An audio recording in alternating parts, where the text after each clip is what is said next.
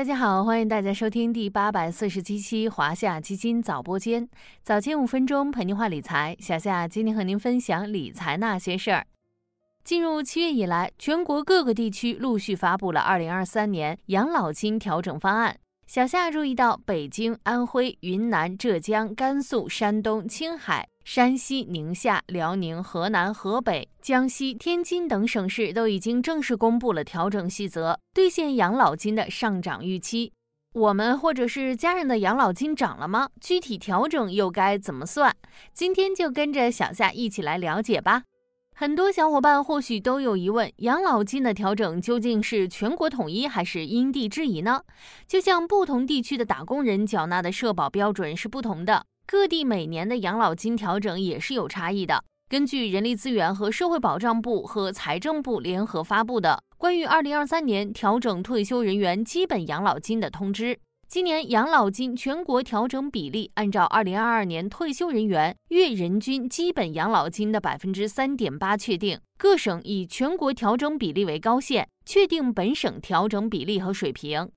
所以，今年养老金上涨并不是简单粗暴的在原来的基数上直接增长百分之三点八，而是全国企业和机关事业单位全部退休人员待遇调整的人均水平，具体到每个人调整标准和本人的缴费年限、养老金水平、年龄等实际情况相关。具体涨多少，要采取定额调整加挂钩调整加适当倾斜调整这三个步骤来计算。定额调整指的是同一地区各类退休人员统一增加相同额度的养老金，比如北京的定额调整为三十六元，就是每人每月的养老金都增加三十六元；河北是四十元，山西是四十二元，浙江是三十元，江苏是二十六元。挂钩调整指的是增加的养老金与个人缴费年限、养老金水平两个指标挂钩。在职时缴费时间长、物价水平高的地区调整养老金时，增加的额度也相对较多。就拿北京来说，缴费年限方面分为三个档次，每人每月分别增加三元、三十元、四十五元。养老金水平方面，以二零二二年北京居民人均可支配收入水平六千四百五十一元为基准。二零二二年底时的月基本养老水平超过六千四百五十一元的，每人每月增加三十五元；没超过的则增加五十元。适当倾斜调整主要指的是对高龄退休人员、艰苦边缘地区退休人员以及企业退休军转干部等群体予以照顾。还是以北京为例，这次的适当倾斜就有三个标准：一是对于高龄人员。针对二零二二年十二月三十一日之前年满六十五岁的退休人员，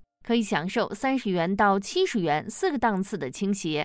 在这个基础上，继续对六十五岁以上退休人员中缴费年限满三十年的人群，每人每月再增加五元。二是建国前参加革命工作的老工人，以参加革命工作时间为标准进行调整。三是企业退休军转干部、原工商业者调整后不低于全市企业退休人员养老金的平均水平。想要知道退休后能领到多少钱，可以通过国务院客户端进行测算，简单四步就能查询。第一步，点击国务院小程序，找到养老金测算。第二步，填写基本信息。第三步，填写预测信息。第四步，点击测算即可算出退休金。了解了养老金涨多少怎么算？那今年增加的养老金什么时候发呢？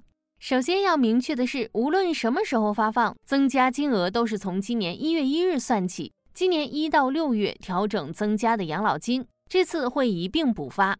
然后是补发时间，目前各个地区明确到账的时间不尽相同，一般是在七月三十一号之前。比如北京当月和补发的养老金已经在七月十五号发放到位。河北是七月三十一号前。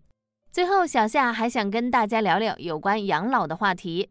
先来看时间跨度，二零一五年到二零二三年，我国已经连续十九年提高企业退休人员养老金水平，企业退休人员人均养老金水平将超过三千元。但养老金上涨速度已经从二零零五年到二零一五年的连续十一年间超过百分之十，下降到今年的百分之三点八。未来放缓趋势大概率也会延续。再说说养老选择，基本养老金的作用是保基本。如果希望自己的老年生活无忧，实现品质养老，还需要我们自己，也就是利用个人养老金制度来做补充。截至今年六月末，全市场共有个人养老金基金 Y 份额总规模首次突破五十亿元大关，其中华夏基金以九点零二亿元的个人养老金基金总规模领跑全行业。